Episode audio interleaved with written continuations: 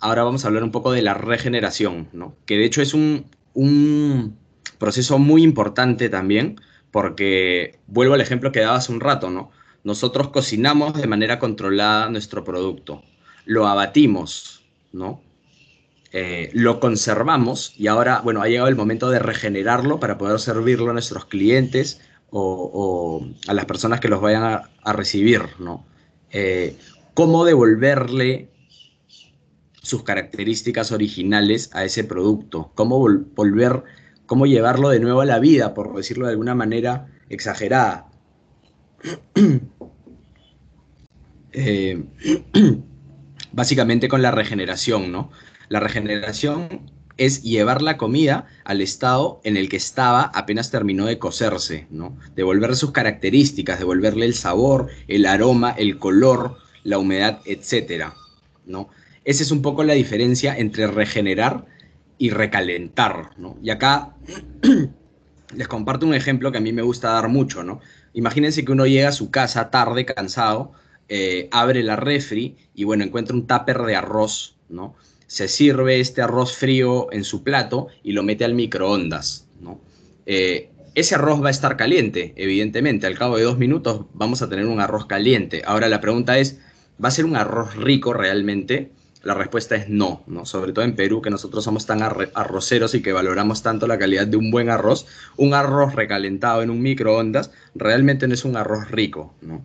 Ahora, ¿qué pasa si nosotros agarramos una ollita, ponemos un poco de arroz, echamos un chorrito de agua, echamos un chorrito de aceite, comenzamos a revolver lentamente y a fuego bajo, ¿no? Y eh, tapamos nuestro ollita y comenzamos a dejar que suavemente se vaya regenerando. El resultado va a ser muchísimo mejor, ¿no? Entonces, esa es una buena comparación para entender eh, qué es lo que permiten hacer estos equipos al regenerar, ¿no? Los equipos trabajan con porcentajes de humedad que permiten devolverle la vida a, los alimentos, ¿no? Entonces, eh, si ya hemos invertido en cocinar nuestros productos muy bien, hemos invertido tiempo en abatirlos, los hemos conservado de la mejor manera, empacados al vacío, por ejemplo, y ahora tenemos que regenerarlo, no podemos regenerar simplemente por regenerar en cualquier equipo, ¿no es cierto? Tenemos que utilizar un equipo que devuelva la vida a nuestro producto.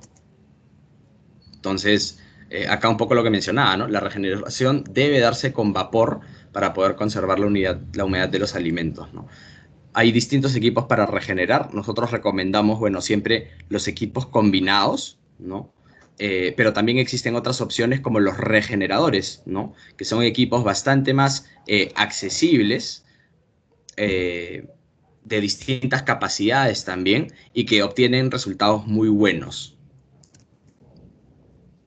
este es otro proceso eh, que, bueno, realmente no hay muchísimo que analizar, eh, pero la conservación o el almacenamiento, eh, básicamente tenemos que tener bien, controlados nuestra, bien controladas nuestras temperaturas, ¿no? ya sea que estemos trabajando en positivo o en negativo, y controlar los porcentajes de humedad de nuestras cámaras dependiendo de los productos. ¿no? Entonces, ya que hablamos de la conservación, quería hablar rápidamente del empacado al vacío, ¿no? porque es una muy buena opción para mantener nuestros productos en conservación también.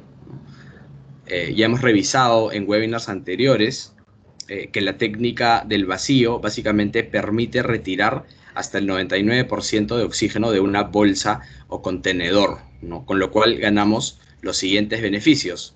¿no? Impedir el desarrollo bacteriano dentro de la bolsa, ¿no? en nuestro producto. Reducir la oxidación, ¿no? Eh, este pardeamiento, eh, este oscurecimiento, perdón, de ciertos productos que al entrar en contacto con oxígeno se oxidan, ¿no? Caso de la palta, caso de las manzanas, caso de, bueno, en realidad todos los, los alimentos, ¿no? Solo que en mayor y menor medida. Bueno, con el empacado, la bolsa o el envase, porque también se puede empacar en, envases, eh, protegen al alimento de quemaduras por frío, ¿no? Por ejemplo, si vamos a tener una porción eh, de pescado eh, en una cámara ¿no? expuesto, probablemente va a sufrir quemaduras por frío, ¿no? Entonces sería ideal tenerla empacada al vacío. y por último, ayuda a conservar la humedad del producto.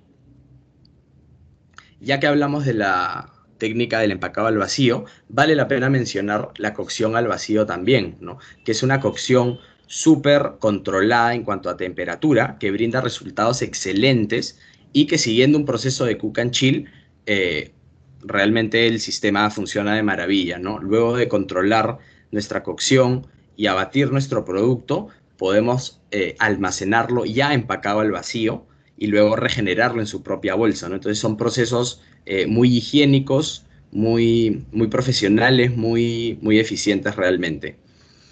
Y ahora ya para ir cerrando con, el webinar, les tengo seis ejemplos. Tengo una lista larga de ejemplos porque me interesa que puedan ver de manera real, digamos, algunos ejemplos de cómo este combo de horno de cocción combinada y de abatidor este, ayudan muchísimo a hacer regeneraciones y aplicar este proceso de cook and chill.